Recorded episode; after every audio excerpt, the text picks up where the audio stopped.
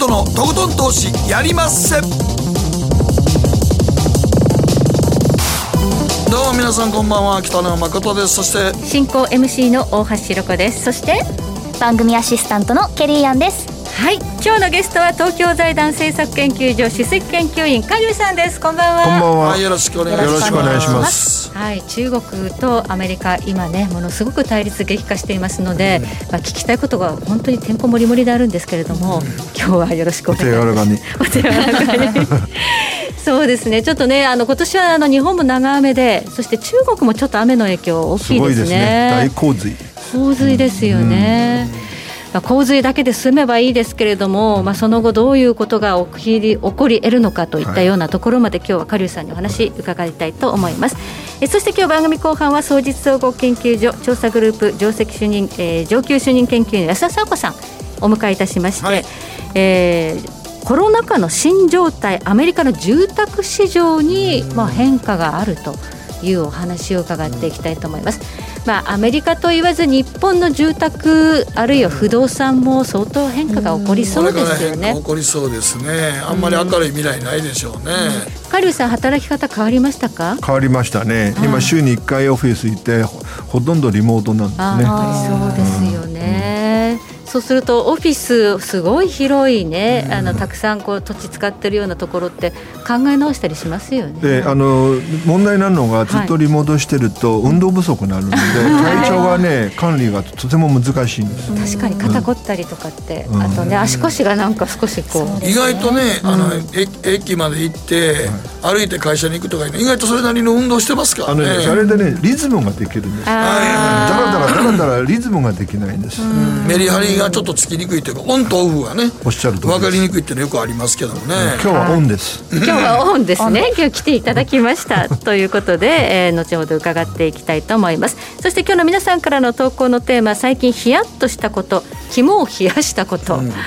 えー歯が取れちゃうとかね。歯じゃない あ歯じゃなかった。かぶせかぶせかぶせ。かぶせたやつ。かぶせたやつが取れた。かぶせたやつなくさない方がいいですからね今ね。今ちょっと入れときました入れときました。財布に入れました。今すごい詰め物上がってるから。相場。そっちも、まあ、まさかそのあの銀歯のかぶせでコモディティを語られると思ってパラジウムも入ってるからもうパラジウムもめちゃめちゃ上がってるから。上がっ。てますが今作ろう思ったら大変なんですよね。大変なんです、はい。ということでヒヤッとしたこと肝を冷やしたことを送ってください。えそして今日は月末ということで月一延長戦があります、はいえ広瀬隆夫さんにアメリカに電話をつなぎましてアメリカのこのねウイルスの問題でワクチンのワープスピード計画というのがねものすごく盛り上がっているということでえこの辺りの最新情報を伺うとともに今為替市場でドル安が進んでいると、このドル安って一体何が背景にあるの？もしかしてドルじゃなくてヨーロッパに理由があるかもしれない、そんな話を今日は広瀬さんにえお伺いしていきますのでえ11時30分からの30分間は延長戦にもお付き合いいただければと思います。では早速この後は誠とひろ子の週間気になるニュースからスタートです。北野誠のとことん投資やりまっせ。この番組は良質な金融サービスをもっと使いやすく、もっとリーズナブルに GMO クリック証券の提供でお送りします。誠とひろ子の週刊気になるニュースさてここからは誠とひろ子の週間気になるニュースです。まずは今日の日経平均からお伝えしておきましょう。ありがとうございます。今日大引けの日経平均は260円27銭安。22,397円11銭で取引を終了しました。ということで、えー今日は日経平均安かったということで少しこう上値が重くなってきたかなという印象重いでがあります。すね、はい。あとちょっとまあ決算発表があんまり良くないんでね。決算ね、まあ、ちょっとこの後ケリーのね、はい。ピックアップのところでもまずでも出今日てきますけど。は日産とかもね。はい。あとマザーズのインデックスのチャートを見るとヘッドショルダー三尊天井にも見えるということますで、ね。はい。まあ、6月にガーッと上がってきたトレンドがもうあとずっとここ横ばいになって2か月ぐらい横さすばいなんです。がにこれ以上ちょっと上に行く力はないかなという感じですね。そうですね、カリュウさん、この日本株だけじゃないですね、なんか世界的にちょっと株価の上昇の勢いは止まったような印象があります、ね、あのですね、この景気が今悪いので、あの下がるのは当然ですけれども、ただね、下がりきった方がいいんです。下がりきらないと回復の力もですね十分に回復しないので、うん、そこを、ね、変にねですねあの止めようとすると僕は逆効果だと思います。まあ確かにね。日本の場合は ETF とかで相当買ってたりしますので、うん、どうなんだろう悪抜けしないんじゃないかっていう見方もありますけど、ね、日本の場合はねやっぱ製造業が多いので、うん、製造業はやっぱりちょっとこのコロナのことはちょっと厳しいですよね。あのもう一つねあのご存知と思いますけれども世界の中央銀行唯一あの株持ってるのが日銀なんでね。はい、そうですね、うん、株買ってるのは日本の中央銀行だけ、うん、ということですね。まあ、いろんな企業のね、筆頭株主に踊り出る勢いですからね。そうですねあと上海総合も意外とこうあの中国の政策というのもあってなのか、ガッと上がったりしてるんですけど、これも今、なんかすごくこう不安定になってきました、ね、政策じゃなくてあの、意図的に押し上げてるんです、政府が。うん、はい。株式市場にやっぱ介入してるということあの他のプラスの材料がないので、うん、せめてこれこの株価をね押し上げ、うん、ただこれねあの個人がね知らない個人がねあの間違って入ってくるとあとは、ね、大損するんですよ、こういう。結構あの新聞で大々的にその株がいいっていうふうにそうそうそう。でやって個人投資家も結構今中国株。言ってみれば煽り運転してるんです。ああの、うん、あの公的に煽ってるもんだからあの知らない個人が入ってきて、はい、後でストンとこう下がってこれね歴史的に何回かこのあったんですよ、はい、苦い経験っていうのは。はいそれになりかねないかなというような懸念もうそれは絶対そうなると思います。なりかねないじゃなくて絶対そうなると思います、ね、結構個人入ってきてるんです、ね、そうだ僕はあの知り合いに中国にいる知り合いにみんなにね株買うじゃないぞって言ってるのね、はい、今じゃないぞと。あの、うん、ファンダメンタルズはこんな悪いのにさ株価上がるのが不思議以前なんですよ、はい。やっぱりねちゃんと市場に任せるところは任せないとということですね。うん、はい。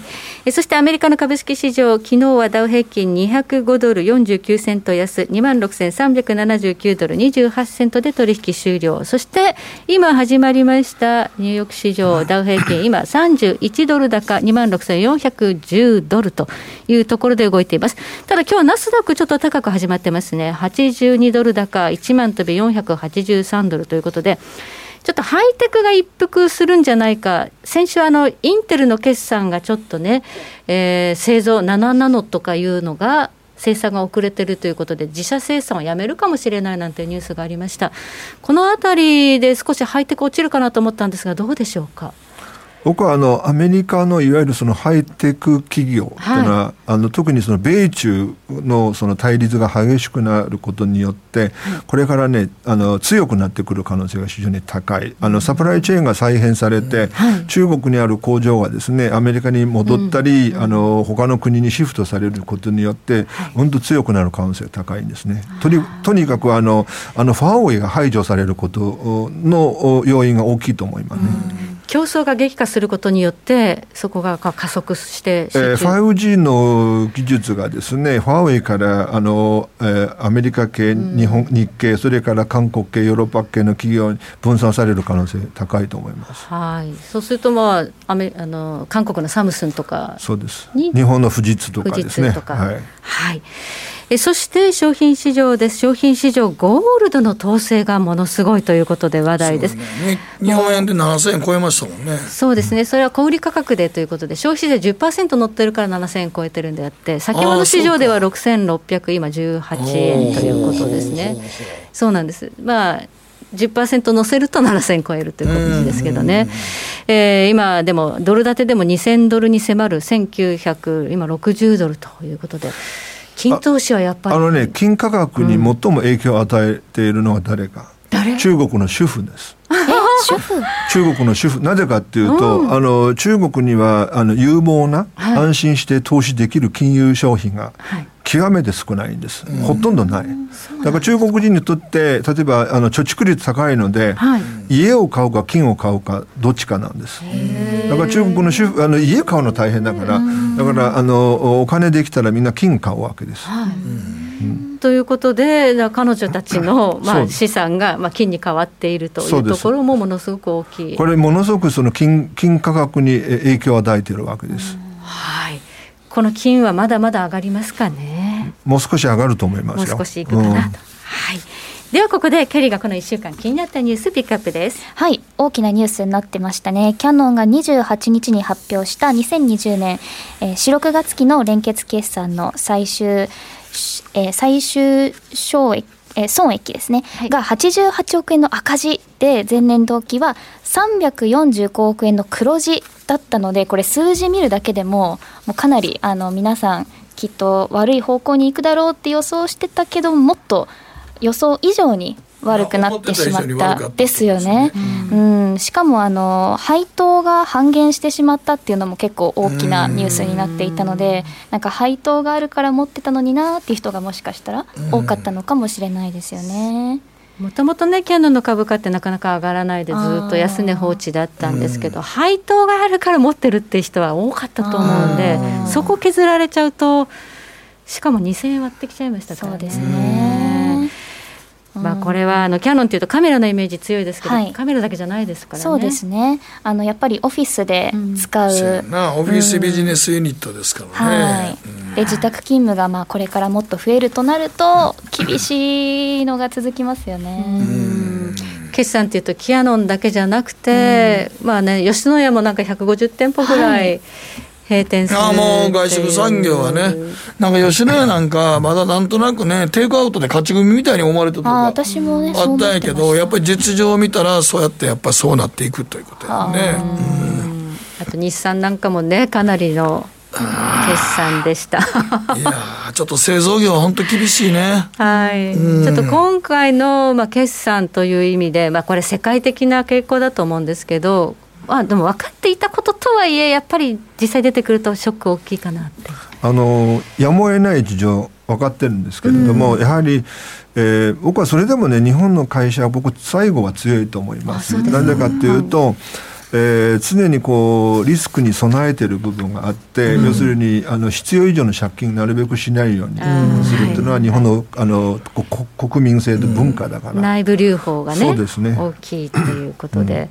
まあ、こういう時にやっぱり使わずにおいてよかったなって。よかったです。よかったです。ことになるんでしょうかね。そうやね。ライブドアの後、ずっと内部留保積み立ててきたんで、うん、まあ、まさかこんな金融のね、ことじゃなくて、違うウイルスのことで、こうなるとは思ってもみなかったと思いますが、まあ、よかったといえばよかったんやるけどね。まあね、あの100年。でも一時はでも、麻生大臣も内部留保税かけるぞって言ったぐらいでしたからね。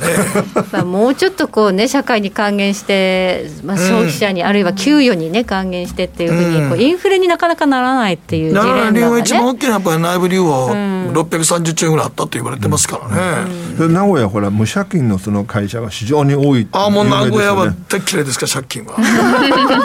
そうなんですか、クレジットカードと借金は大嫌いですから。そうそう現金持っときたい現金を使う。ニコニコ現金主義。名古屋人の、うん、地域性。地域性ですね。ちょっとこうハイテクからは一歩遅れるかなっていうその 今キャッシュレスの時代ですけど。いやもう政府はキャッシュレス進めてますけども、うん、愛知県民の人は皆さんはやっぱりちゃんと自分が今目の前でいくら持ってるとかいうのはす。ごい大事なんです。だその辺だからバブルの時日本の1990年バブルも踊ってないんですよ愛知県っていうのは。えそうだったんです全然踊ってないですよ。踊ってなかった、踊ってないです。はい。堅実やったから。堅実なん、石橋を叩いて割ると言われてる県民性です。割っちゃうんですね。割っちゃいます。叩きすぎます。渡れないやんっていう感じですけどまあそれが名古屋らしいといえば名古屋らしいですかね,、ね。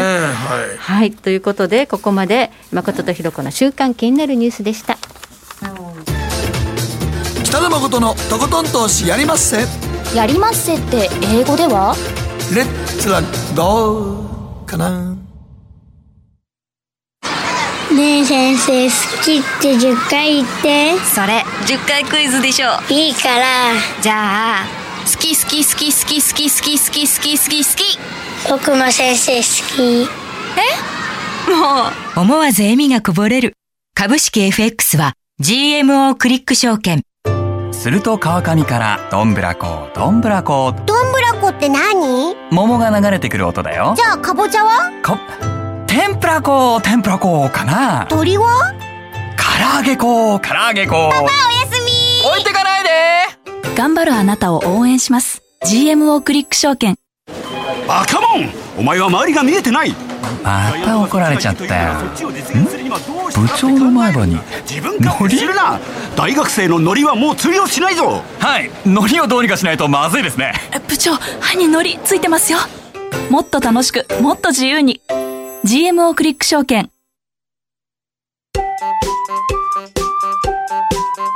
北野誠のとことん投資やりまっせ。みんな集まる。集まるよさて、ここからはマーケットフロントラインです。改めまして今日は東京財団政策研究所首席研究員、加龍さんにお話を伺っていきます。よろしくお願いしますどうぞよろしくお願いいたしまはす。米中対立悪化、中国経済景気の現状と今後の舵取り。これあの、まず、カリュウさんね、はい最初の一番悪化したのは何がポイントやったんですかね？米中の。ああのーえー貿易不均衡貿易不均衡ですね。あの中国はあのもう巨額のえー黒字をね、はい。ずっと享受しているので、そこをやっぱトランプというのはビジネスマンだから、目をつけて、これ、けしからんと言って、でえーそれだけだと思ったら、今度、ファーウェイやられたり、で第2段階ですけれども、でハイテク技術の覇権争い、はい。で今、ここに来たら、第3段階に突入しているんですけれども、在外交換領総領事館の、えー閉鎖。で、うんまあ、えーここまで来たら、アメリカの、国際政治学者もみみんな言ってるけれども、もう、えー米中の新冷戦、新しい冷戦に今、突入しているということなんです。これあの、ファーウェイとか、ん。まあ今ちょっと言われてる TikTok とかは、うん。これも中国発でいろいろやってきたんですけど、なんかこれ、情報を抜いてるスパイ活動をしてるってことなんですか？あのファーウェイと TikTok は全然あのカテゴリーが違うので、ファーウェイというのはいわゆるハイテクハイテク 5G ですよね。あの企業なんですけれども、で TikTok というのはビジネスモデルうがすごいもので、情報をたくさん取るものですから、はいはい。それ取った情報は、実は中国えー政府にですね、あの横流ししてるじゃないかで疑われている、はい。でそれがアメリカからえー見てあの、ファーウェイほど厳しくやらないんだけれども、もうもうあの出ていけ、それで終わり。でファーウェイっていうのはね、アメリカから見ると絶対に許せない。なぜかというと、5G を握るからなんです。ですよね。はい。実はアメリカよりもファーウェイの方が 5G は進んでいる。えあのじあのほとんどね、この番組のリスナーの方もそう、皆さんもそうだと思うんだけれども、えー今日会社名言わないんですが、ファーウェイが持っている 5G のオリジナル技術、誰が最初にデザインしたかっていうと、ある日本の会社なんです。でこれがね設計が終わった段階でそろばんで計算したらちょっと待って日本の、えーインターネットの利用者の数で計算すると、もし 5G は全部普及してってもですよペイしない。これあの規模の経済性ってあるわけですから、でそうすると、その時にこの会社がですね中国に進出したいので、中国で、えーマーケット開拓したい、あのちょっとファーウェイに頼んでですね、代わりにこの技術を譲渡してあげるよって言って、えーファーウェイにね、ただで渡したわけです。ほう。これ要するに日本の会社ってこういうミス結構多いんだけれども 開発するのに一生懸命やるんだけれども、はいそれをねお金にするっていう、へ変な言い方するとそれがね下手なんです、だから簡単に譲渡してしまったんです今多分ね後悔してるんだけれども、ということなんですうーん、そうなんですか。そうなんですで、それでファーウェイは 5G で世界の発見を握り高速通信で、ファーウェイそれ譲渡を受けて、はい。あの生のっていうかオリジナルのあの技術のシステムをですね、その後肉付けしていて、ままたそのカナダなどいくつかの会社が買ってですねその技技術さらにハイブリッドした上で、今の 5G の完成形に、えーしたんです。それで同時にあの中国政府のその援助も受けて、ありえない安さでこの売るもんだから、一気に競争力強化された。強化されますね。はい。これアメリカ目覚めたのこれあのいい加減にしろって言って、それであの制裁かけてるわけです。まあ、それと別の問題で TikTok というのが今出てきてでこれはやはりもう中国製品を世界のまあ同盟国には使うなと言ってるに等しいわけえっですよね。と、そこまで話もし持っていかれるとすると、うん。あの何が問題かっていうと、はい。すなわちポストコロナであの経済を牽引するエンジンが何か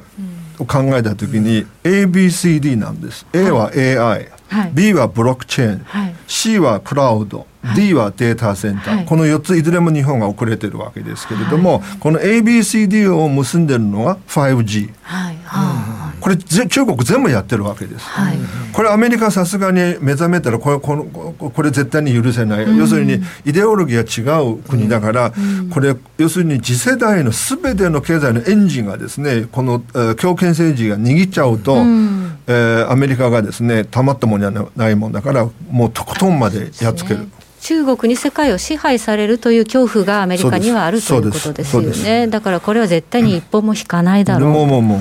だからこれ今のところアメリカ、あのアメリカにある中国領事館とかを閉鎖するのは、お前とかもやってることはスパイ活動してるんだという認定なんですか、そうです。あのそうなんですけれどもただあのその言いがかりもまたおおかしいんだけれども、世界の大使館領事館は必ずあの要するに情報活動やってるわけですね。ね。その情報活動やってない領事館って必要ないわけだから、ただあの中国は一つあの無防備というかあのううっかりしてる部分があって、全部そのエビデンス取られちゃったもんだからでも、えーお互い様でアメリカが結局のところは戦略的にこれ許せないということでやっつけるわけです。けど、それだけじゃ済まないのでおそらく、えー次はカリフォルニアあのサンフランシスコの総領事館またへ閉鎖させられるんじゃないかっていうふうに言われてるんでね。これどこに向かうんですか？お互いにそうやって報復して、ね。トランプ大統領も言ったんだけれども、場合によって中国とあの外交関係を断絶してもいいって言ってるので、ただ、それが11月までの話であって、あの選挙で勝つか負けるかによるんですよ。はいはい。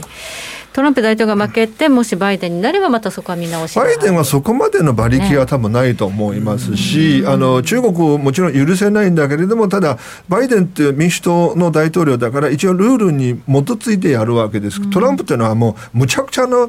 あの戦法で攻めてるもんだから、うん、読めないわけです。読めないです。うん。付き合いにくい相手。まあ、付き合いにくいでしょうね。けあのなんか、なんか、あの、秘密裏に喋ったこともツイッターで喋りそうなんで。あの中国共産党で一番あの苦手なのが秘密上あの秘密のなんていうの？秘密裏に交わすそのお会談ね。あそう会話がで絶対これねあの黙っててねこここだけの話オフレコ、オフレコで言ったらあの夜になるとあの絶対にトランプが書いちゃうわけだから あのツイッターで。それが今中国共産党はし非常に今嫌がってるわけです。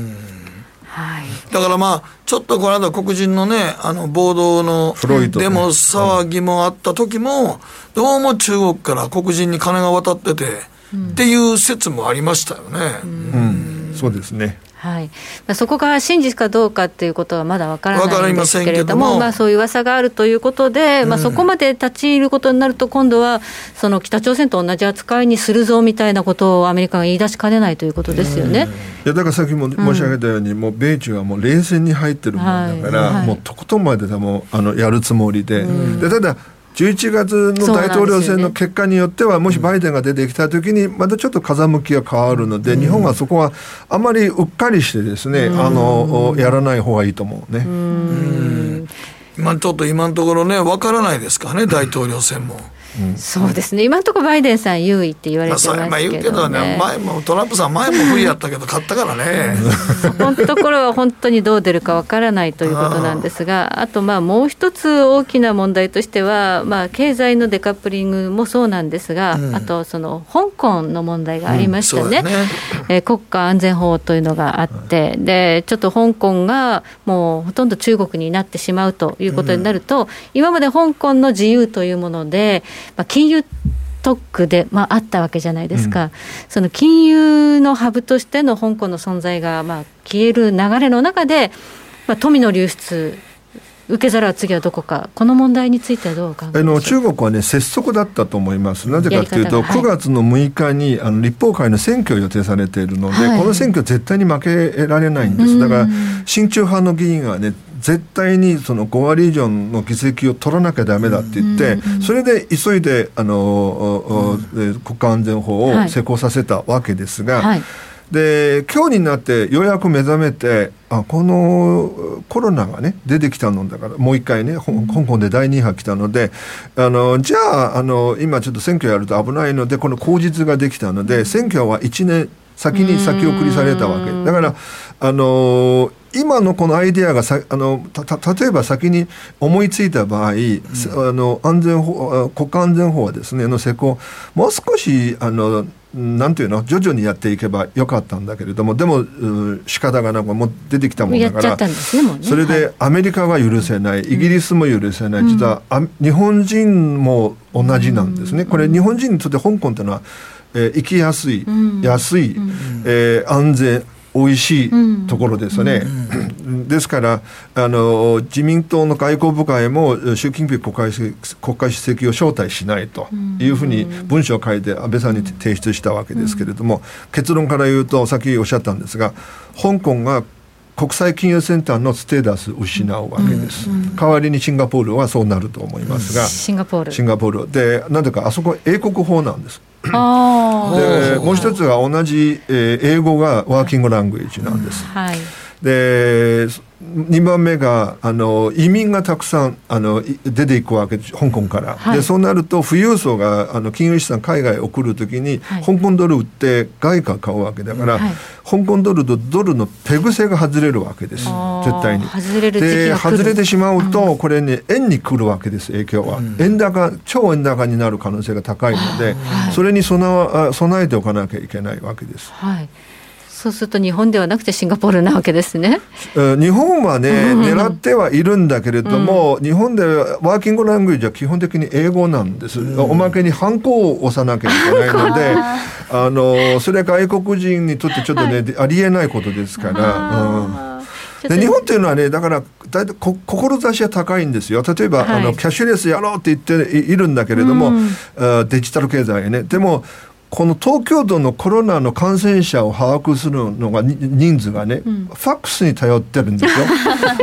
未だにファックス結構日本はね。このギャップが何なんなのかっていうのはね、うん、もう一回反省しなきゃいけないと思うね。はい、なんか日本のそのいわゆるお役所仕事っていうやつが遅いですよねやっぱり。時代遅れ。そうです、ね、いや僕はもう香港の代わりに東京になるというのはまず英語がまず基本ベーシックじゃないというのと、うん、やっぱりやってることがなんかガラパゴス化してるんで日本はね。ちょっとまあそこはね、あの受け皿になろうという声もあるんだけれども、うん、変えなきゃいけないことがあまりにも多すぎる、ね、日本の有利なポイント一つあって、はい、あの貯蓄が多い国ですよ、あ、はい、の東京の取引量はすごく多いんだけど、えでも、えー、日本語じゃなきゃいけない、うん、であれば、僕はね、一つのソリューションがですね、東京で、要はオフショア市場を作るべきだったんです、はい、そうすればそこは犯行いらなくて英語でやればいいの、うんでだから非居住者はそこで簡単に口座作れるようにするっていうのは一つの方法あったんだけれども。うん。まあ、これからでもちょっと頑張ってその即的にね、オフショアでも今の政権じゃね どうでしょうね。あともう一つ気になるのはやはりその今の水害洪水の影響なんですけれども、これは中国の経済あるいはその食に対してもかなり、うん、あのこれには2つの問題があってですねもともと中国で大きな国だから、毎年この揚子江の長江の流域洪水起きるもんです。ただ今年は規模が非常に大きいんです、予想以上の、規模になっているのででそこで一つの危険性があってですね要するに武漢有名なその武漢このコロコロナもそこ出てきたんだけど、はいはい、武漢より少し上流のわずか少しですけれども、はい、上流のところに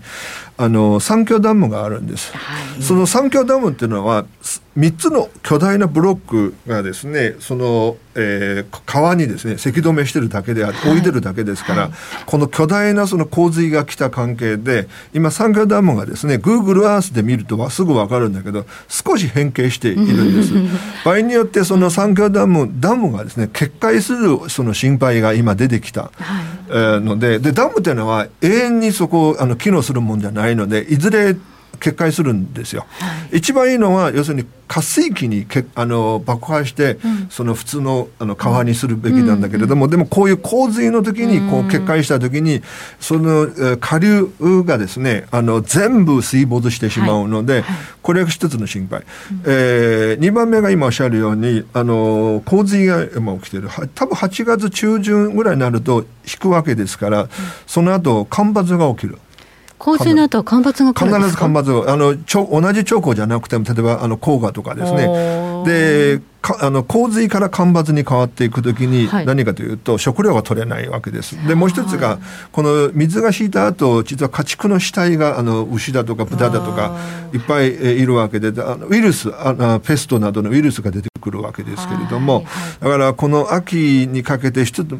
一つがその感染病ともう一つが食料不足の問題があの心配されています。はい、なんかね、あと、バッタ公害の影響っていうのもね、今、ヒマラヤ山脈越えられないということで、そこが注目されてましたけど、中国独自でまた違う新たなバッタあのね、あのひ平山山山脈と越えてはいないんだけど、うん。あのミャンマーのあそこがですね、経由して今雲南省に入ってきているんです実は。あの山越えなくてそこ入入りやすいので。回ってるんですね。回ってるんです。あの多分人間より頭いいと思うのであの入ってきているんであでどこまで広がるかなんです。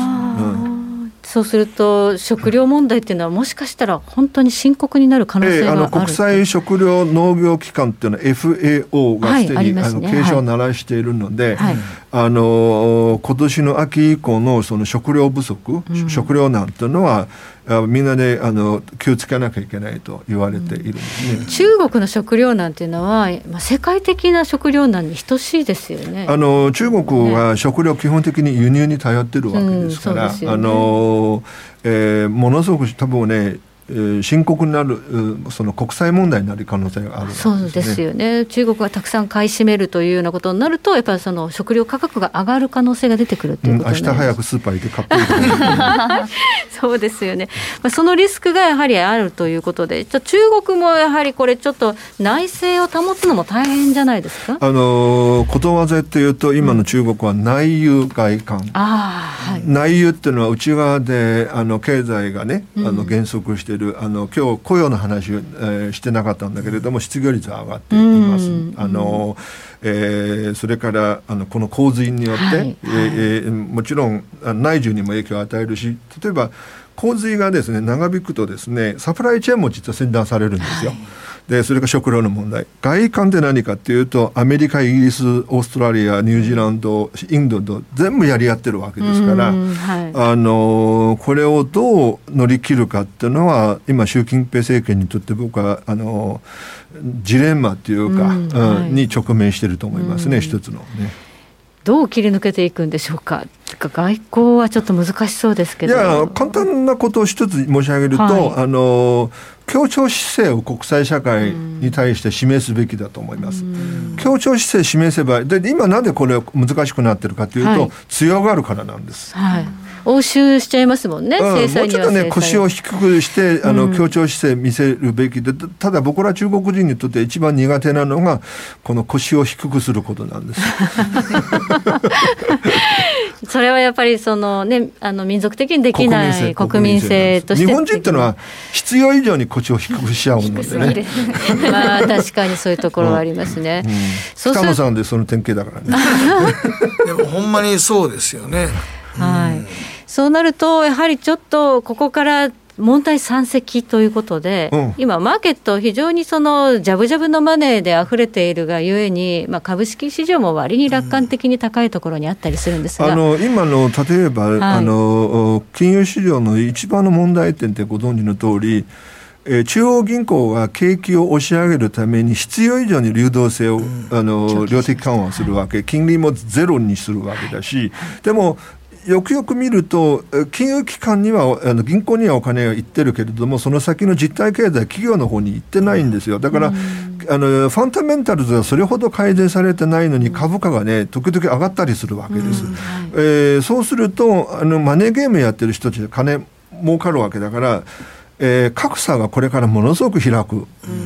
可能性が高いんです。そうね、実体経済、お給料増えるわけじゃないのにです、資産は上がるので、まあ、投資してる人だけはなんかもああいうバフェットみたいなのが大金持ちになるわけです、もともと株持ってる人とかね、はい。っていう、ま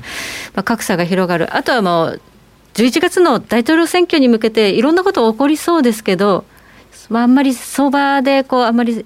ガチャガチャやるのはあのーリスクが大きいですかね。あの特に個人にとっては多分あのうんリスクは高いと思いますね。すなわちあの米中のこの対立っていうのは非常に分かりにくい構図になって複雑化しているので、はいそれからアメリカ大統領選も、えー要するに見通せない、えーわけですよ。あとその例えばこのコロナ一つとってもいつ収束するか誰もわからないんです。い。ろんな話はあるんだけどだ誰もわからない。だからそういう意味では僕はこれからの数ヶ月っていうのはリスク管理が一番の課題じゃないでしょうかね。はい。今年前半もまさにそうだったんですけれども 後半もまだまだ、ね、はい、あんまり大きなリスクをちょっと取らずにいた方がいいかなということでしょうかね。はい、ありがとうございます。ここまでカリュさんにお話を伺いました。どうもありがとうございましたどうもありがとうございました。北野誠のとことん投資やりまっせみんな集まれ行かしていただきます GMO クリック証券の CFD では日本225や米国30など世界各国の主要な株価指数、原油や金などの商品、レバレッジ ETF、リート ETF、外国株など世界中の金融資産を買いからも売りからも手数料無料で手軽に取引することができます。今まで気になっていた世界中のあの指数、あの銘柄、あの商品に投資ができます。パソコンからスマートフォンまで高性能なトレードツールも魅力。CFD も GMO クリック証券。GMO クリック証券株式会社は関東財務局長金賞第77号の金融商品取引業者です。当社取扱いの金融商品の取引にあたっては価格変動などの理由により投資元本を超える損失が発生することがあります。お取引をする際は当社のホームページや契約締結前交付書面にて手数料などの諸経費及びリスクについて十分ご確認ください。北野誠のとことん投資やりまっせ。もう寝る暇ないわ。なのに肌ツヤツヤ。ツヤツヤ。ツヤツヤ。マーケットのリアルということで今日は。総実総合研究所調査グループ上級主任研究員安田紗子さんです。こんばんは。よろしくお願いします。はいよろしくお願いします。今日はどういうテーマでしょうか？アメリカにおけるコロナ禍の新状態、住宅市場で出現ということで、新状態、ニューノーマルってことですニューノーマルですね、はい。まあ、日本でもすでにそういったお話はありますけれども、やっぱりアメリカは動き出すときは非常に早いなというのが、今回の住宅市場で現れているというお話です。はい。まあ、はい。ちょっと不動産価格とか住宅市場なんか起こりそうだなっていうのはうすうす分かってるけど、はい。何が起きてるかまでは分からないのでそうですね。教えていただきたいと思います。それにしましても感染拡大ってアメリカまだ全然止まらないですね。止まらないですよね。一応その1日で1万人という大台は一服しつつあるような流れにはなってますけれどもニューヨーク州は今まで最多でしたが結局今7月23日にカリフォルニア州が抜いて、7月26日にはフロリダ州がニューヨークを抜いて、非常に規模が多い状態で、えー、とこの3州ともに40万人超えですね、累積の感染者数、もう桁が違いますよね、まあアメリカだけで世界の4分の1と言われていますから。はい、はいアメリカまあほんまはにニュース見てもやっぱりマスクしてない人多いですもんね。そうなんですよね、本当に日本とは比べようのないぐらい、やっぱりあの、ね、お手拭きですとか、おしぼりの文化もありませんね、それでパン食だったりもしますからね。そうね、はいと思いますけどもね、はい。でそれがどのように住宅市場に関係してくるかということなんですが。はい、あのとりあえずですねそのカリフォルニア州とか、まあ、フロリダ州とか今テキサス州も増えてますけどもそこって基本的に人口も多いので、まあ、それがスライド1枚目なんですけど、まあ、そこは感染者数が多くなってしまうのは仕方がない部分はありますと。ただやっぱり10万人あたりの感染者数ですねこの最多の10州とあと致死率が高い10州入ってきてるのがニューヨークなんですよね。ですとかニュージャージーとかマサチューセッツですとかワシントン DC も入ってきてるんですけど、やっぱりちょっとこう北東部ででちょっと人口密度が高くてっていうようなところが増えてるんですよね。はい。で、えー例えばスライド2枚目になりますと人口密度の上位15州を見ると例えばワシントン DC は感染率も高くて致死率も高いっていうことで色合いで黄色とオレンジで表してるんですけど、あの上位4位とも全部この両方でトップの10位の中に入ってるわけですよね。はいでそういうところに住みたいかっていうのもまずありますよね。ああもうねみんな今日本でいうと東京に行くなっていうのと同じですかね。そういうことですよね。ははいい。あとまああのやっぱり、えー高齢者比の人口比率で見て。あのここでもやっぱり感染率と致死率が高い、まあ、当然のことなんですけれどもね、いやまあそういったところも挙げられます。でここで見てましてもやっぱり北東部が多いですねというお話。はい。で肥満率最後挙げてますけど あのアメリカはやはり ざっくり人に1人が肥満の状態 BMI30 以上ということで、それで入れ入れたんですけどやっぱりここでもね致死率が高かったり、感染率が高いということがれてます。日本でもあのちょっとあんまりオフレコなんですけど、とあるお医者さんが「いやー太ってる人はコロナかかりやすいよ」って すげえあっさり言ってました。ああそうですか。うんあのやっぱ糖尿とかある人は逆にかすごいかかりやすいので本当に気をつけなあきませんよと。だからこの肥満率ってそうですね。ね。あのジョンソン首相もですね、はい。自身がやっぱりかかってしまった理由の一つとして肥満を挙げていましたので、あイギリスですはい。ね。はいまあ、そういった傾向が現れているわけですが、で、えーそうなってくると例えばそのニューヨークですけれども、ニューヨークはその致死率も高い。ちなみにニューヨークの致死率は7.8%で、全米3.5%なので倍以上なんですよ、ね、倍ぐらいになってるんですね。日本とでも本当に桁が違うんですけれちょっとどもニューヨーク怖いってことになっちゃいますよね。そうなっちゃいますよね。はい。でそのニューヨークですが実は非常にですね今あの家賃が下落してるんですよ。やっぱり。はい、そのスライドなんですけどそれが8枚あすみません。えーっとごめんなさい 4, 4枚目です、ね、四枚目ですね。はい、はい。4枚目なんですけれどもこれ前年比で4%以上も下落してまして。はい、でやっぱり6月なんですね、この数字、6月にどんと落ちていまして、ちょうどこの経済活動が再開していく中で落ちているというのがまたポイントかなと思います。はい。でさらにやっぱりもう一個問題なのはあの在庫数ですね、家賃えー、と賃貸の物件の在庫数が3万件くらい、ね、増えてるんですけど、これあのリーマンショックの水準をはるかに超えて過去最悪になりつつあるんですね。はい、はい。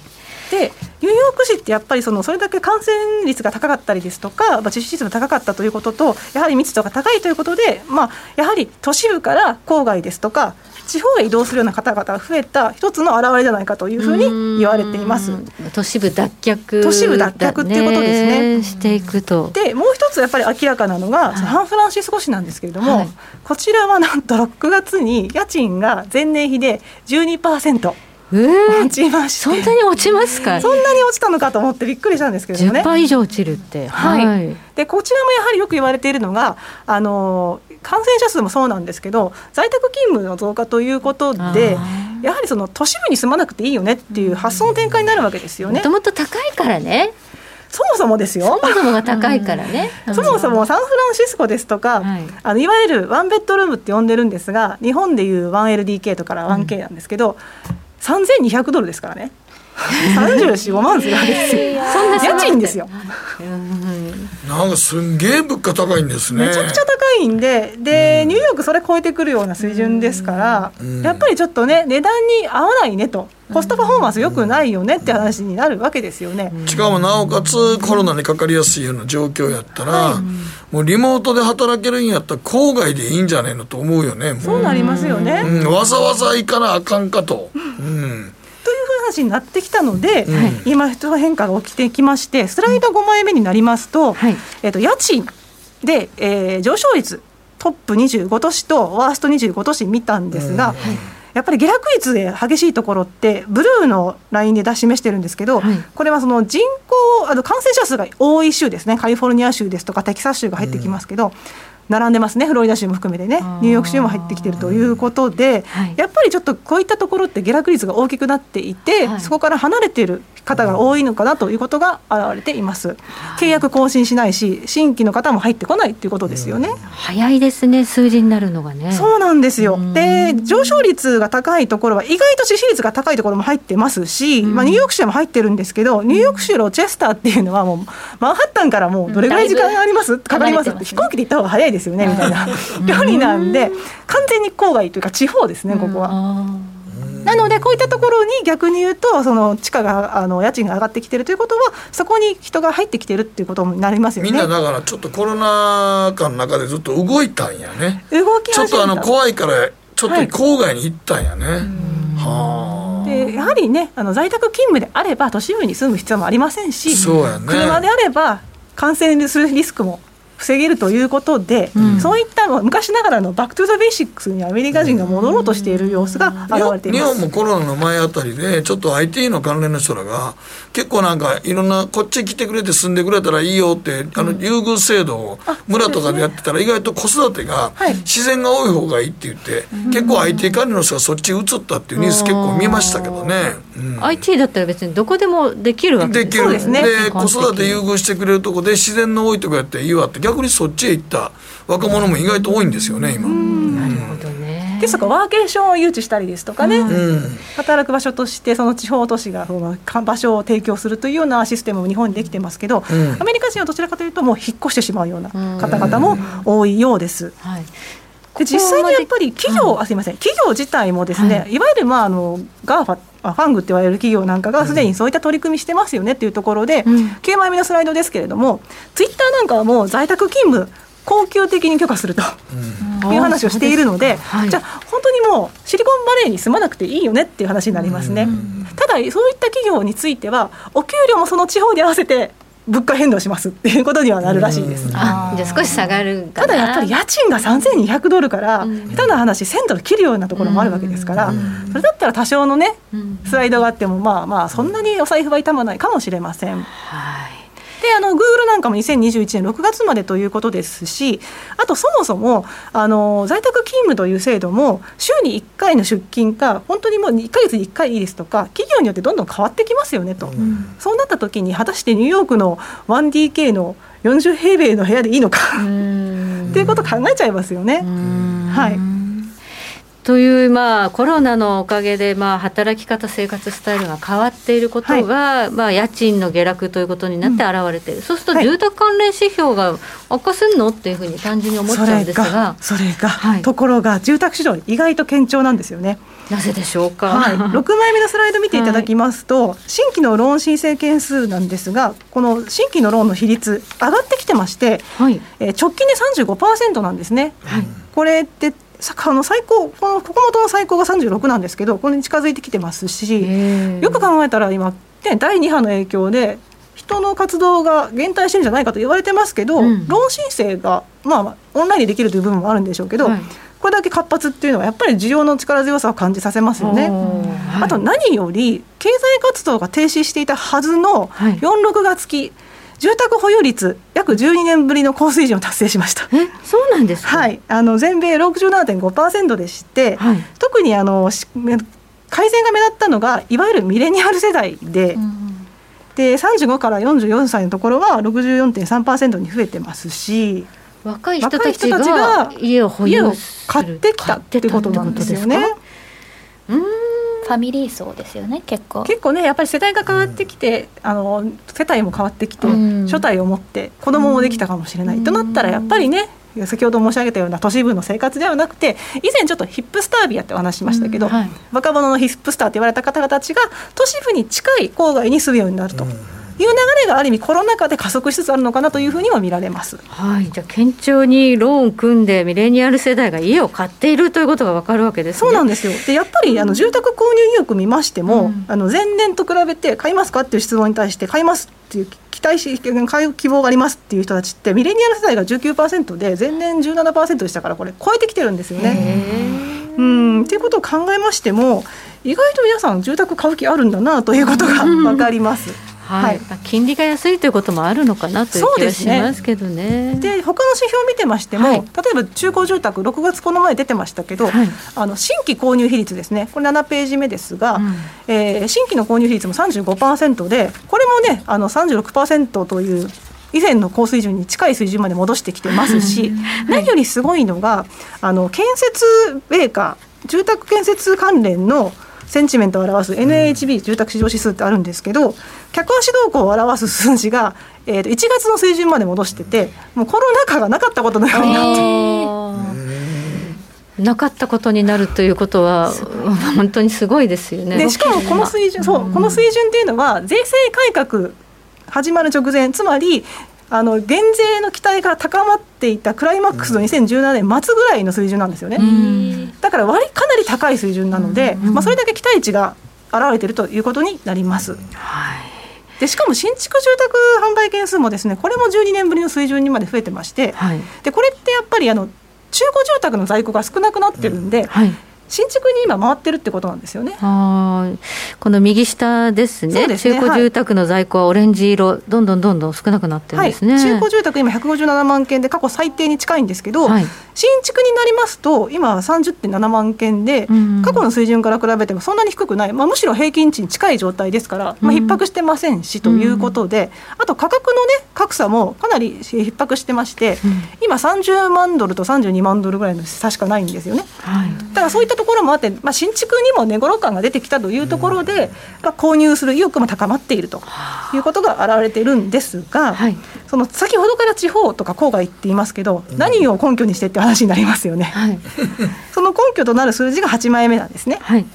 でこの8枚目の、えー左の上の地方郊外を物色する動きが加速とありますが、はい。これは何を見ているかと言いますと下見件数が増加してなおかつ販売の期間大体住宅って販売期間が1か月とか、うん。長くてこう3か月って言われますけどその販売期間が短くなったところうん。この地域数を数えたんですね。はい。そうすると、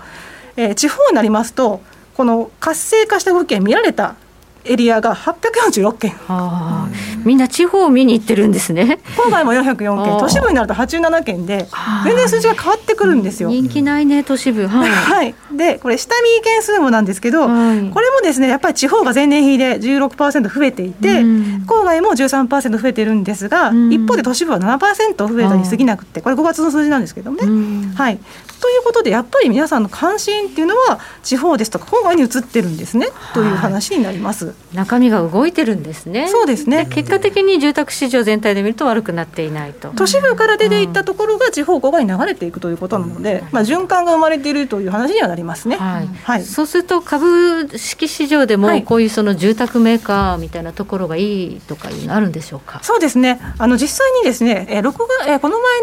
の先週か先週決算を出したパルトグループがあるんですけど、これなんと売上高がですね、前年比で4%プラスだったんですよ。このコロナ禍でプラスっていうのはなかなかできないことで、はい。はい確かにその受注数は減ったんですけど、はい。あのバックログなんかも戻してきてるんで、うん。でここ金融なんかもやったりもしてるんですけど、はい。まあ、まあローンを貸したりってことですね、はい。まあ、そういったローン需要も豊富だということで、はい。売上はプラスになったのでで評価されまして、はい。でスライド10枚目のこのパルトグループはグレーなんですけど、はい。ちょっとその一番右側のところがちょこんと上がってますよね、これ決算後の数字になるんです。はい。そしてこれなんか左下面白いんですけど、はい木材の先物市場。はい、あの住宅需要が力強いということで、うん実はあの4月に底値を打ってから急反転してるんですよね。すごいこれすごいチャートですね。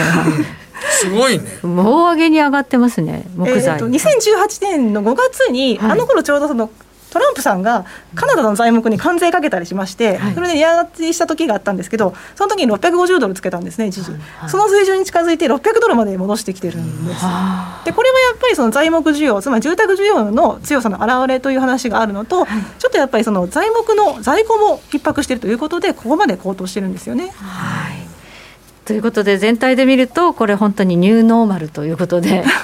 いち早くアメリカに進む郊外と地方への移動ということですね。はいはい。まあ日本でも同じようなことが起きるかもしれないですけどね。そうですね。まあでも、とことん田舎には行かないと思いますけどね。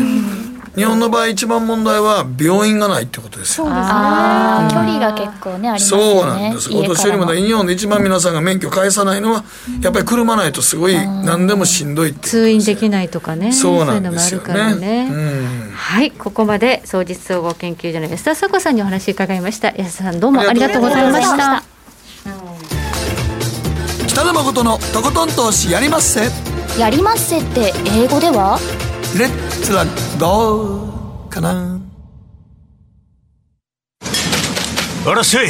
ご注文どうぞうーんと大盛りラーメンにトッピングでチャーシューコーンメンマ海苔それに味玉白髪ネギねあバターとワカメも全部のせ一丁シンプルにわかりやすく。株式 FX は GMO クリック証券。占えましたぞあなたの未来。えどんな？あなたは努力次第で大きな成功を収めます。ただし野菜中心の食事と早寝早起き適度な運動をして健康なんだよ。母ちゃんのセリフと一緒じゃん。未来は自分で切り開く。株式 FX は GMO クリック証券。エミさん、どうしたの？僕最近考えてしまうんです。毎晩月を見上げるたびに僕の将来はどうなってしまうんだろうって同時に思うんです。この虚しい気持ちに寄り添ってくれる女性がいたら。好きですで、よくない？シンプルにわかりやすく GMO クリック証券。さてここからは皆さんからいただいた投稿を紹介していきます。今日のテーマ最近ヒヤッとしたこと。はい、えー、黒助さんからです。最近を待つドキッとしたのはあと一歩で還付金詐欺に遭いそうになったことですと。危ない。はい区役所の年金化を語る小林なる男性から電話がありうまく誘導され危うくキャッシュカードを持って銀行の ATM に行きそうになりましたと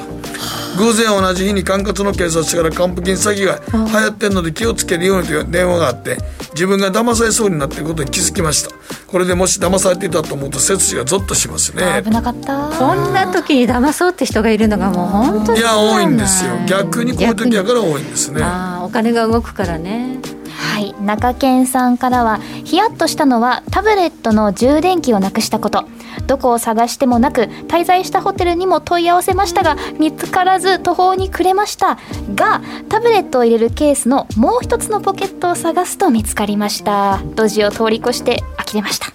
いやヒヤッとします。ないと思ったらねヒヤッとしますよね。高いもんですからね。はいウルトラゾーンさんです。えー、今週、えー、先週土曜日に手長エビ釣りに行ってきました。この日は一日中雨が降ったり止んだりで全身ずぶ濡れになりながら約5時間ぐらい釣りをしていました、えー、そんな感じで、えー、川岸のコンクリートも滑りやすくなっており案の定移動中に足を滑らせて川に落ちそうになってヒヤッとしました、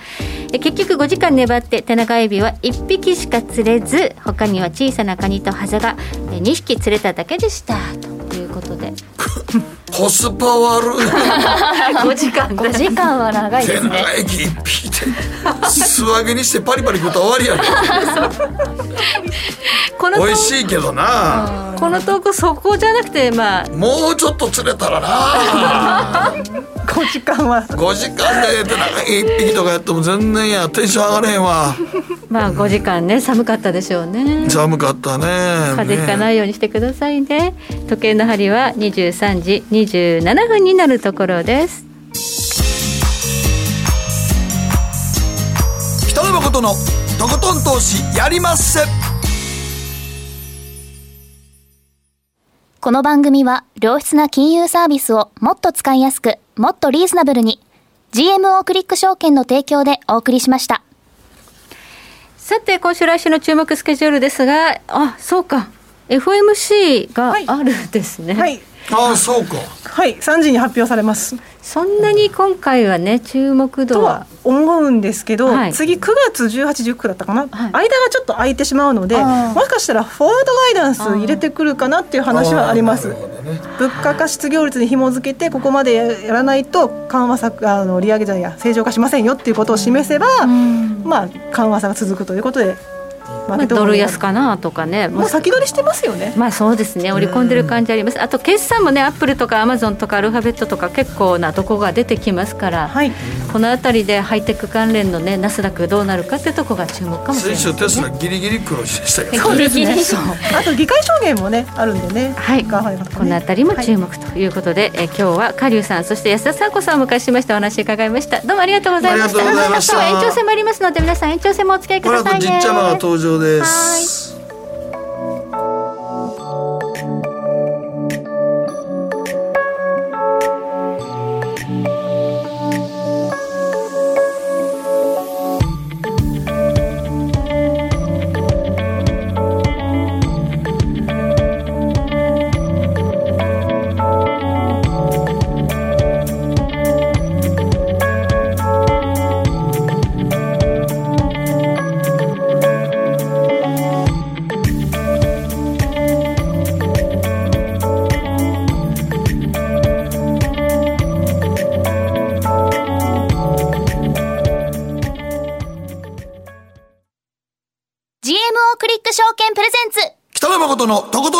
やりまっせ。月一延長戦。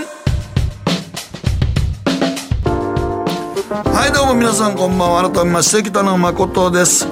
さあ毎回とことん投資やりましての本放送終了後 YouTube ライブのみで配信するこの延長戦なんですが月末ですよ。はい、月末は30分拡大版で、ラジオの本放送にも載せるということでお送りしています、まあ恒例でアメリカに電話をつなぎまして広瀬隆夫さんに登場いただきますさっきまでなんか2時間ぐらい YouTube ライブで喋ってはったんですよはい。すげえ元気やな。本当ですか、はい。まあそのね実茶間には今日はそのワクチンとかあとドル安とか聞くことたくさんありますのでね、えご期待いただければと思うんですが誠さんのコーナーはどんなテーマですか？あ今日はなんか突然出てきたあの消費税下げましょうかという話を取り上げたいと思い日ます、本でもいよいよ議論されるてほしい。はい。えはいということで早速月一延長戦進めてまいりましょう。この番組は良質な金融サービスをもっと使いやすくもっとリーズナブルに GMO クリック証券の提供でお送りします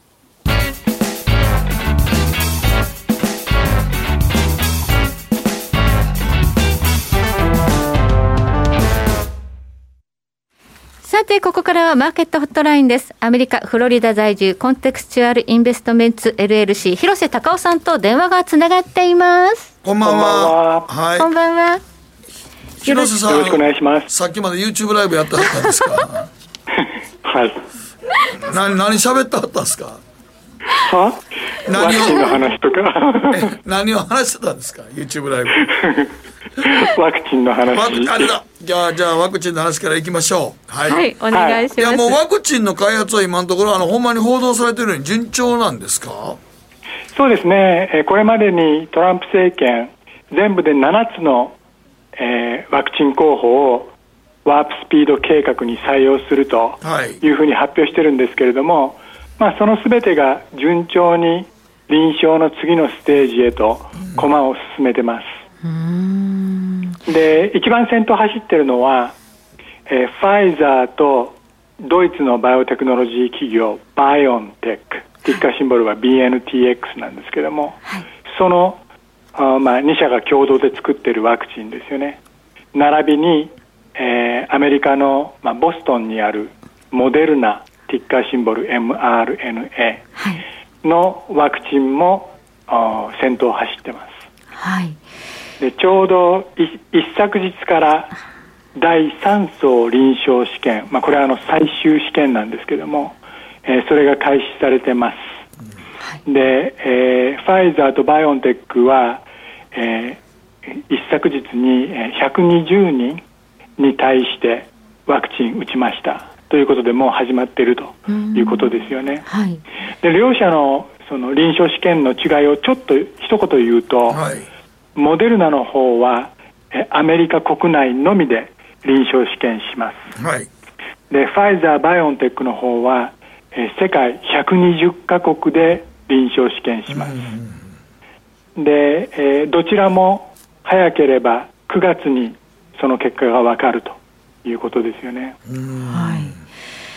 9月に分かるということですけど、これはどういう結果になりそうなんですかね？はい、えっと、うん。ワクチンをその承認する、まあ、組織は、米国食品医薬品局、略して FDA という局なんですよね。で、えー先々週くらいにその FDA がその議会に、えー公聴会に呼ばれてどういう基準でやってんですかという質問を受けてでこのワクチンに関してはですね、えーワクチンを投与された被験者が体内に抗体ができるとか T 細胞ができるとかそれだけではダメだと。そうではなくて実際にその新型コロナに対してねそのワクチンを受けてない人に比べて50%以上その、まあ、陽性率が低いそういうだから実際に防げるとはい。いうことがそのデータで確認されなければ承認は出さないということを言ってます。かなりかなり厳しい条件ですよねかなりハードル高いですよね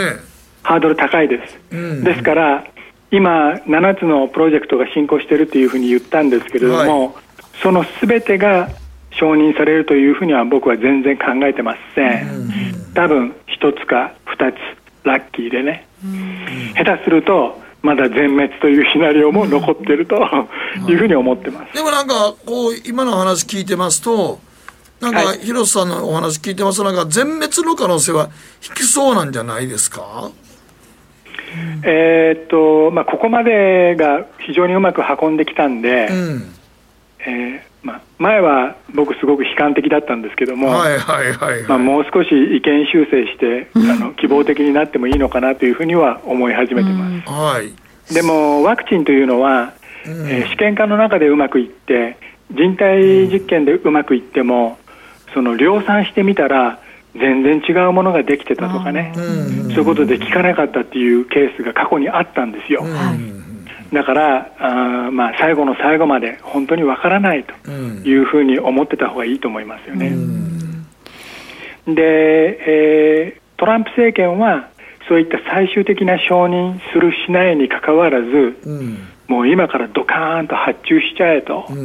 いうことで大型発注を始めてるんですよ、うん、実際ファイザーとバイオンテックはもうその受注をしたんですけれども、はい、受注内容が今年の年末までに1億ドースつまり1億回分の注射、うん、で、えー、患者あ被験者1人当たり2回ワクチン打つんで、うん、全部で5000万人分なんですけれども、はい、それがまあ今年ですよね、で来年の年末までには13億ドースつまり6.5億人がワクチンを受けることができると。ちなみにアメリカの人口は3.28億人、はい、ユーロ圏の人口は4.46億人です。ので、うん。はい、まあ、先進国のかなりの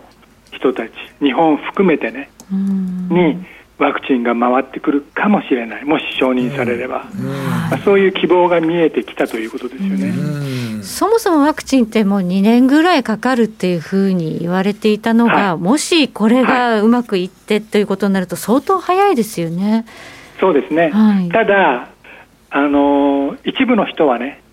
いやそんな2年もかかんないと。あの年末までになんとかなるっていうふうに最初から言ってた人もいるんですよ、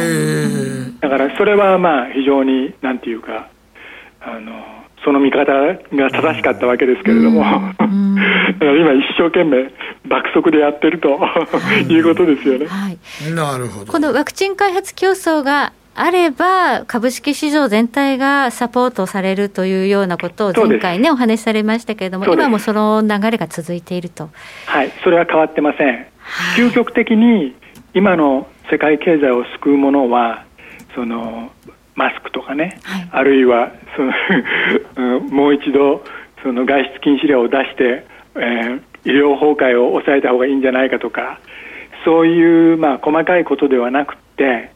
良いお薬、つまりワクチン、治療薬、それができるということが、その新型コロナの不安を根本から取り除く唯一の方法だと思うんですよ。だから今それに真正面から取り組んでいるということですよね。だからそれがいい結果で進捗しているっていうことが株式市場を下支えしてるんだと思います。そしてもう一つ、今、新たな財政出動第4弾について話し合いが行われているかと思いますけれども、はいまあ、いろいろとコロナでの支援策の期限が切れるものが出てきます、ね、そうです、だって7月25日で一度あれでしょ、あのあの失業保険とものすごいお金もらえるやつ、うん、あれも、あれも切れてます。もう切れてますよね。だだって、毎週600ドルってことはですよ。はい。1か月で25万円とか円それにもらえちゃうわけですよ。それに失業保険ともあったでしょ？労働威力、労働意欲すごくそがれますよね。家にいた方がいいなというふうに僕でも思いますけれども。ね、はい。だからこれ、これが終わってしまうと、その後どうなっていくんですかね？はい。それで、えーまあ、この部分は、えー、民主党と共和党の意見が真っ向から対立している部分で、民主党はいやこの手厚い保護は非常に重要なんだと、うん、だからもう5月にすでにヒーローズアクトと名付けられたその追加景気刺激策を下院は可決してんですよ、でそれを上院に回してこれ早く通してくださいというふうに言ってたんですけども、上院はまあ共和党が支配してるわけですけども、共和党はなんだかんだのらりくらり言って、今まで伸ばしてきたわけですよね。でえー、彼らは、まあ、100ドルから200ドルぐらい、その毎週ね、そのくらいの、まあ、給付でいいんじゃないかということを話してます。で今週膝を詰めて、えー、民主党と共和党が話し合いして、どっか落としどころを決めると、そして、えー、金曜日までに可決成立したいというスケジュールですよね。これをめぐって今、為替市場ではドル安が進んでいるという見方もあるようですけれども、そういう見方もあります、それも重要です、でもそれよりもっと重要なことは、はい、今はドル安じゃないんですよ、ユーロ高なんですよ。あユーロ強いですね。はい。なぜ世界の投資家がユーロにエキサイトしてるかというと、うん。はい、今度ユーロボンドが出てくるんですよね、うん。はい、これもしユーロボンドが出たら、はい、これ非常に非常に非常に魅力的な国債なんですよ。はい。まあ国債というのはあの正確ではなくて、うん、正確な言い方をすれば、えー、ユーロ圏がユーロ圏グループ全体として出す債券、うん、はい、それがまあユーロボンドですよね。共同債とかも言われてますね、言い方。はい、共同債っていう言われ方してますよね、はい、そそういう役になると思います。はい。で一歩下がってじゃあなぜこれが重要なのっていう話をするとヨーロッパには欧州憲法というのがあります、まあ、これはあのリスボン条約という名前なんですけれども、うん、それから欧州中央銀行 ECB があります、はい、欧州議会もあります、しかし欧州財務省という機関はないんですよね、はい、なぜそれがなかったかというとそれぞれの国の予算の策定とか資金調達とか社会保障とかそういうことはそれぞれの国の聖域であって EU から指図されたくないという気持ちが強かったんですよね。しかし今その南欧諸国とか財政非常に、えー、苦しくなってて南欧諸国が倒れればドイツとかも危なくなると、はい、共倒れになっちゃうとい。うことで、はい、今そんなこと言ってらんないよとい。うことで、ユーロボンドを出そうとい。う話になったわけですよね。ギリシャとかイタリアが大変だということで、それをどうするかといったときに、EU 全体で債券を発行して、借金して助けてあげましょうということですね。はい、そうです。あの、うん、借金っていうのは、うん、大きければ大きいほどあのいいんですよ。そうなんですか。つまり小さい小さい借金は、はい、それが払えなくなると借り手が悪いと。うん。借り手の問題だと、はい、だけど、借金はバカでかくなると、貸した方がその不都合になっちゃう。だから貸し手の問題になるということで あの力関係が逆転するんですよね。あのなんか日本の1990年のバブルの崩壊の時に、とんでもなく銀行からお金借りてる人ほど猶予されたという。はい、あれです。な生地担保であのなんか消耗されて消されてしまう人は取り立て厳しかったけど、はい、あまりにも金借りてる人は開き直ってしまうと、銀行も何もできなかったって言いますもんね。はい、そうなんですよ。でね、はい、このみんなでまとめて借金した方が借金コストも安くなるし、うん、信用格付けも高くなると、この原理を最初に提唱した人が、うん、アレキサンダー・ハミルトンという人なんですよね。はい、これはあのアメリカの建国の父の一人ですけれども、はい、1776年にアメリカが独立宣言して、はい、イギリスの植民地から離脱したいと言ってそれでアメリカとイギリスが戦争になった時に、うん、時の13植民地が各個に戦費調達して、イギリスと戦ったわけですよ。それでもうあの倒産寸前にな州財政が倒産ししちゃいそうになったんですよね。でその時にその戦争に勝った時にハミルトンがそうかとみんな苦しいな、台所事情は苦しいなと。じゃあそれは、あの、アメリカが国全体として、その債務を一本化しようと。うん、で、みんなの借金は俺が引き取ってやると。うん、その代わり、そのトレジャリービル、はい、つまり米国財務省証券という形で、はい、新生アメリカで借金しようじゃないかっていうことで国債を出したんですよ。はい、でそれが非常にバカ受けして、はい、で財政統合されたからそれぞれ心の位置の違う13植民地が心を一つにしてアメリカを建国したと、それがまあアメリカの歴史なんですよね。はいすると今回のユーロボンドなぜ投資家がエキサイトしているかというと、はい、その観点に立てば長期的に見れば、はい、これは欧州が合衆国への第一歩だとい。うふうに捉えることすらできると。なるほど。この財政統合ってそれほど大きな大きな合意なんですね。だから逆に言うと、ドル安じゃなくて、そういうことが起こってるから、ユーロが買われてるってことなんです、そうです。だから、ヨーロッパに新しい投資先、ユーロボンドという、ものすごく魅力的な投資投資対象ができたと、これいいね、いいねっていうふうにみんな言ってるわけですよ。そうなんですね。為替市場だと、ユーロってマイナス金利なんで、キャリー通貨っていうか、借りて、はい、買う通貨じゃなくて、まあ、売って借りてくる通貨だっていうイメージがあったんですけど、そうですね、調達通貨ですよね。その考え方も変えた方がいいってことでしょうかね。はい、かもしれないですよね。もうそういうふうには、なぜかというと、はい、その借金コストが安くなるということは、はいそれだけ安く資金調達してそれで、えー、経済にてこ入れできるんで、ん、GDP 成長ということでは加速するんですよ、はい、そうすると GDP 成長が加速すると、はい、その国の通貨は強くなりやすいとい。うふうに解釈できると思うんですよね、はい、だからひょっとしてこのユーロボンドが起爆剤となって新しいグロースがヨーロッパに生まれるかもしれない、そういうことから来てるユーロ高と。これ、しばらく続くということですかね、そうすると。そうでしょうね。ここからは欧州への投資が面白いってことになるわけですね。面白いと思います。はい。はい、わかりました。ありがとうございます。今日は広瀬隆夫さんにお話伺いました。どうもありがとうございました。以上、マーケットトラインでした。北野誠のとことん投資やりまっせ。月一延長戦「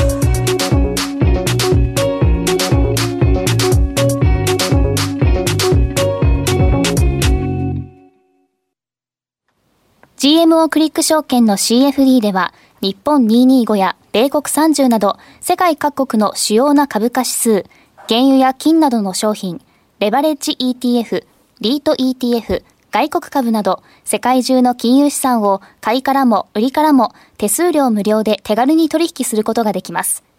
今まで気になっていた世界中のあの指数、あの銘柄、あの商品に投資ができます。パソコンからスマートフォンまで高性能なトレードツールも魅力。CFD も GMO クリック証券。GMO クリック証券株式会社は関東財務局長金賞第77号の金融商品取引業者です。当社取扱いの金融商品のお取引にあたっては、価格変動などの理由により、投資元本を超える損失が発生することがあります。お取引をする際は、当社のホームページや契約締結前交付書面にて、手数料などの諸経費及びリスクについて十分ご確認ください。北野誠のとことん投資やりまっせ月一延長戦さて、ここからはやりませマンスリーニュースのコーナーです。今日のまこっちゃんの注目のニュースは？はい、えー、政府が消費税減税を検討へってます。政府は言ってないですよね、別に。はい、政府言ってないですよ。あの自民党の一部議員がこれを言い出してるんですね。そうですね。うん。ただ、まあ、こうやってどこかにリークされてるっていうことは、これで。あの、まあ、観測記事を出して、世間の動きを見ようってことですね。反応を見て。うん、だから安倍、安倍総理は何も別に言ってないんですけど、うん、菅さんは当然否定的な見解を出すんですが、うん、一部こういうのが出てくるってことは、まあ、いわゆる観測記事を上げといて、ねはい、世間これどう捉えるのかなっていうことでしょうね、うん。うん、やっぱこれが盛り上がってくるようだと、うん、解散総選挙の切り札カードとして。でもこれで解散総選挙の切り札っていうのはちょっとおかしいねんけどね、まあ何もなくてもやるべきだっていう話はね、ありますよね、まあ、でもいつでもだから増税の議論は、常に IMF に行った財務省の天下りからですね、必ずは日本に逆流してきて増税やるべきやっていう観測記事を上げる。そうなんですよね。今日もなんかフィッチが日本の国債のね、格下げを発表したとか言って、そんなん言うたら、今この時期だったらどこも財政拡張してるわけですから、そんな日本だけっていうふうに思いますけど。じゃあ、ドイツは実際に消費税減税しましたからね。ドイツもね、イギリスもですね。ねやりましたよね。はい、だからやろうと思えば日本ももできんことはないんじゃないかと思いますけどね。政治主導でやるって言ったらやるんですよ、これ。いや、まあ、それはもう、でも財務省が大反対 当然しますからね。うんなんかもう、このね、コロナ禍において、炭素税とかね、うん、コロナ税とか、言い出す向きがあるっていうのは、ちょっと信じられない。ですね。ありますね、あります、あります。今、すごいこんだけね、ばらまいちゃったから、将来ね、その財政立て直すために、やっぱ増税しなきゃいけないって、今言うことじゃないでしょう。そうと思いますね。そんなこと言うと、いくらは10万円もし給付金でもらっても、使えない将来増税が待ってるという心理を植え付けられちゃうと。だからね、もう、あの、まあ、収入が減少したの事業者とかね、あの、消費税も含めて1年ぐらい、ね、あの猶予できますよとか、うん、まあ一実際1年間猶予してますからね。そうですよね。はい。だけど、はい、ほんまに、あの、なんか消費税の全体で、僕はちょっと消費税減税の言ってるやつはバカだとか言う人おるけど、実際の話、一番僕思ってるのは、どどっちみちそ何年もやるわけじゃないんやったら、2年やったら2年ぐらい期間限定でやってしまって、その後また元に戻すでも全然構わないと僕思うんですけどね。うん、実際にその効果なんですが、例えばあの10万円の定額給付金っていうのは、はい、これ予算13兆円ぐらいかかってるんですね。で消費税1%あたりの税収っていうのは2.7兆円ぐらいあるんです。です、かける5ということで、大体ね、13兆円とか13.5兆円ぐらいになるので、みんなに10万円配ったのと同じぐらいの効果はある、効果は当然ありますからね。で、消費マインドもちょっと変わるでしょうし、だからそういう意味で言うと、別にずっとやらんでもええと思うけど、期間限定でやれんことはないとは僕は思いますけどね。はい。うんまあ、やっぱりその今回のこのコロナでへこんだ分っていうのは相当大きいので、やっぱり何もしなかったら、世界からやっぱりちょっと日本はちょっとと足りないということで、まあ、取り残されていく可能性ってすごく大きいって言われてるんですよね。うん、世界はってあのドイツでさえ減税するんですって。言ってますよね。あのもう緊縮財政の鬼みたいなドイツが減税に踏み切った時はえ日本やらないのかなと思うぐらい、ね、それぐらい世界にインパクト与えましたからね。はい、ですからまあ日本にやれないことはないはずだということで、まあ解散の切り札にするのはどうかと思いますけど。いや解散の切り札にすることはないと思うけど安倍総理が決断してやるって言ったらやれることはないんだと思いますそうですね、うん、まあもう日本の場合は総理の場合はねあの財務省の意向がすごい強いのでなかなか言えないんですけどね。うん。まあ、そのね、先ほど、まあ、試算を申し上げましたけれども、うん、消費税増税すると、そのぐらいやはり消費が冷え込むんですよ、逆に言うとね、うん、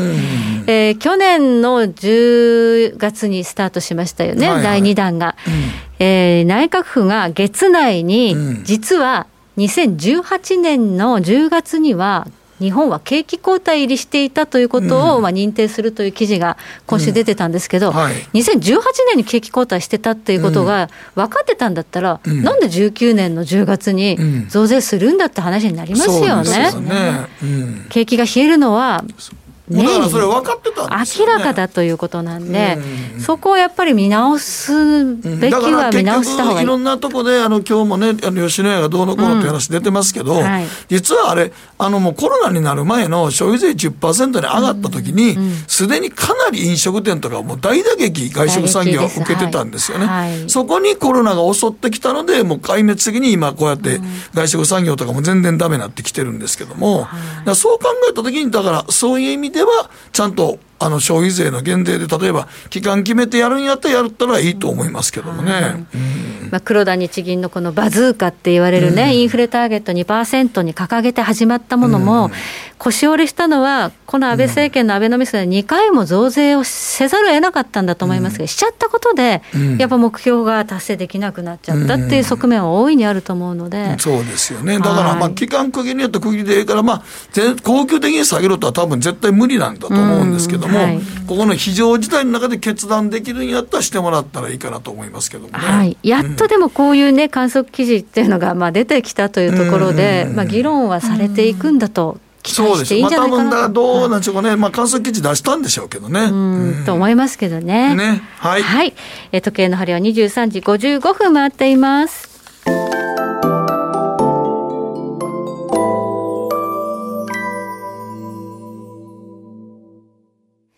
さてそろそろお別れの時間が近づいてきました。この番組は良質な金融サービスをもっと使いやすくもっとリーズナブルに GMO クリック証券の提供でお送りしました。はい。今ニューヨークダウ79ドル高、はい、ナスダック114ドル上がってますね。またこれ決算がねいろいろ出るというのに、買いますね ロビンフッターでしょうか。まあどうなんでしょうかね。ロビンフッターは今 多分回転効いてるんでしょう。だからレバレッジ効いてるから結構あの上がってだからあのテスラが良かったっていうことでまた回転効いたんじゃないですか。うん、まあ、テスラそれでも下がりましたか。私リグっといてよかったです。またよかったです。売っとけって言うから、まあ、素直に売ってみましたということで、まあ、ちょっと決算もいろいろ出てくるし、これ、夏になって、であのサマーバケーションにも入ってくるわけで、うん、そんなに今からぐいぐい株買うような環境にないと思うんですが、うん、割にまだ株式市場強いな。でも日本の場合はちょっとぼちぼち、あのなんか季節柄、この時期はだんだん飽きない、細ってきますから、ね、細ってきますよね。うん、あと、為替市場では8月は円高というアノマリーがあって、過去20年で15回円高になります、8月は。ということで、まあ、今、7月29、8月前にもうすでに円高進んじゃってるんですけど、うん、105円割ったりしてますからね。はい。ちょっと久しぶりに為替市場動きが出てきて。動き出ましたね、はい、はい、これはドル安というよりユーロ高かもしれない、ね、だから今日のね広瀬さんの話やったら、うん、やっぱりユーロドルが面白いんでしょうね。今ね。ことですね。ちょっと話聞いてると息の長い相場になりそうな感じですよね、はい、あれは。もう、うん、あのバラバラのね財政まあ、うん、イタリアとドイツが同じ財政でやれるわけがないってところが一緒になって債券発行するっていう、共同債っていうのはやっぱりそれほどインパクト大きいのかもしれないですね。大きいですね。あれが思ってる以上にね。はい、はい、ということでここからはちょっとユーーロの動向に注目していきたいなというふうに思います、うん、さあ今日は1時間半にわたってお付き合いいただきました、はい、えー、下流さんにもお話しいただき安田さんにもお話しいただき広瀬さんにもお話しいただきました どうもいろいろとありがとうったですね、はい、はい。はい、ということで、えー、皆さん夜遅くまでお付き合いありがとうございました。またおやすみなさい。また来週。次回は8月です。はい